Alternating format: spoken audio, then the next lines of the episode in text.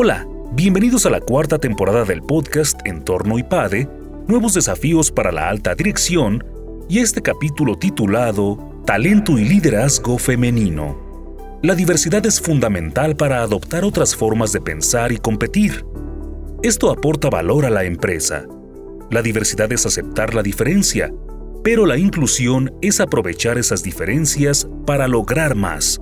En esta ocasión, Ivette Mucharraz-Cano directora del CIMAD y profesora del área de dirección de personal, Marta Rivera Pesquera, profesora del área de factor humano, y Eugenio Gómez Alatorre, profesor invitado del área de entorno económico y miembro del consejo del CIMAD, nos hablan sobre talento y liderazgo femenino.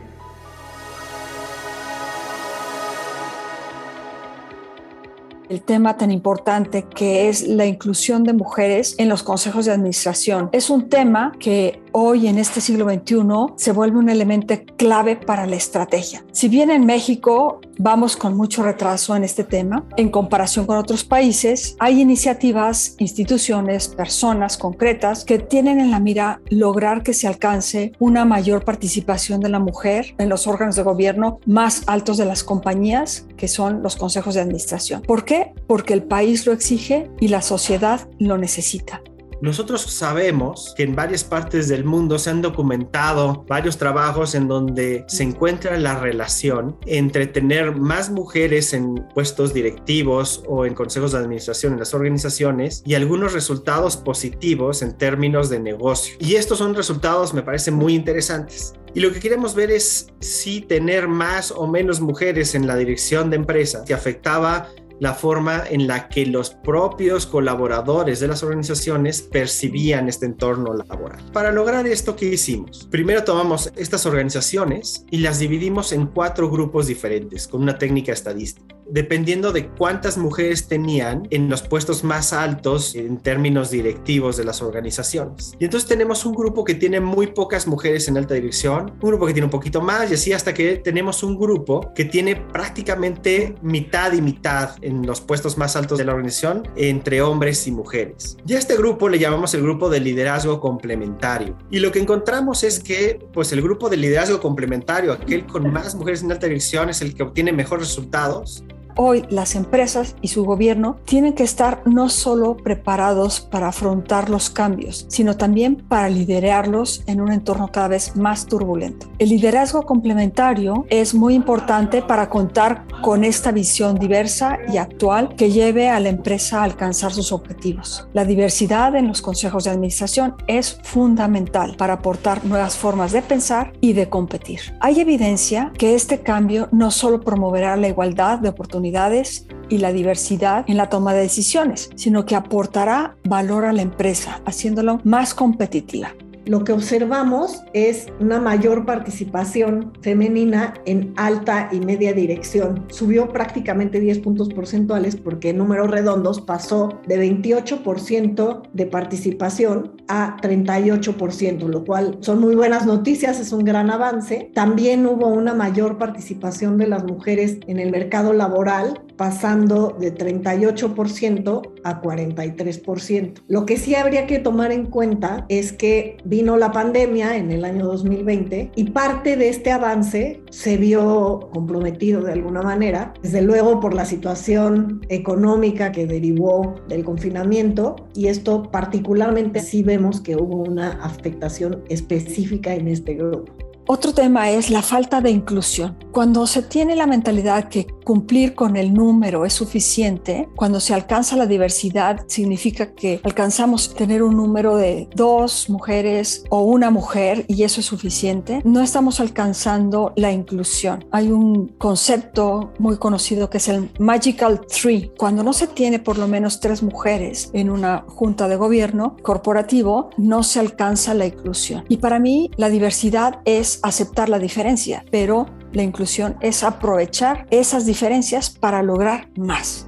Y sin duda algo muy importante que nos reporta la CEPAL es cómo en la fuerza laboral ha impactado y una buena parte de este avance que comentábamos que había habido en los últimos 15 años hasta antes de la pandemia, donde había una mayor participación de mujeres en la población económicamente activa, vemos con preocupación que 5.1% de las mujeres salieron de la fuerza laboral durante este periodo. Si bien ahora estamos viendo pues que se empieza a recuperar de alguna forma, sin duda todavía vamos a tener que ver los efectos de la pandemia por algunos años. Esto es algo que hay que considerar, que hay que seguir también los indicadores para ver qué pasa con esta fuerza laboral que salió, pero hay muchas mujeres que están optando por esquemas de trabajo más flexible o trabajar de manera independiente y esta es una tendencia creciente que estamos viendo no solo para las mujeres, en donde están trabajando más como freelancers o están trabajando por proyecto para tener más espacio y bueno, atender también sus necesidades personales. Me parece que son resultados interesantes, son resultados robustos y que muestran muy claramente pues que hay una relación muy clara entre esta proporción de mujeres en alta dirección y los resultados en una dimensión importante de negocio que es esta del ambiente laboral que se vive en las organizaciones es tarea de todos porque se requiere el trabajo por parte de la mujer en lo individual, de las corporaciones en tener prácticas de definición de candidatos y prácticas de gobierno corporativo transparentes y claras, con mucho optimismo y esperanza, afirmando que el cambio es posible y hoy más que nunca necesario, pero es tarea de todos. Tenemos que generar una cultura empresarial que sea incluyente de las mujeres en las empresas mexicanas públicas y privadas, tanto en su participación en la alta dirección como en la toma de decisiones en el gobierno corporativo, específicamente en los consejos de administración. Uno de los temas en los que el CIMAD ha estado activamente buscando actuar para cerrar esta brecha entre la participación de hombres y mujeres, especialmente en aquellas posiciones de toma de decisiones, tiene que ver con la participación de mujeres en los consejos. Hoy el foco está en el consejo porque sabemos que habiendo una mayor participación de mujeres en el consejo, de manera muy natural va a haber pues un mayor énfasis en el desarrollo del talento femenino desde las bases para lograr tener esta carrera que finalmente pueda traducirse también en tener un mayor número de mujeres en puestos directivos, en puestos gerenciales y que eventualmente con este nivel de experiencia y preparación puedan cada vez más participar de estos consejos tanto de accionistas como en los consejos de administración y puedan estar activamente en la toma de decisiones a nivel tanto del sector público como del sector privado. Nuestra hipótesis es que pues hay este liderazgo complementario, que hombres y mujeres somos diferentes, pero nos complementamos. Cada quien aporta algo diferente y algo valioso a la dirección de empresas. Y en el momento en el que tenemos ambos sexos trabajando juntos en la dirección de las organizaciones, encontramos mejores resultados. El punto de fondo aquí parece ser justamente la complementariedad entre hombres y mujeres, lo que realmente nos lleva a un liderazgo que funciona mejor dentro de las organizaciones.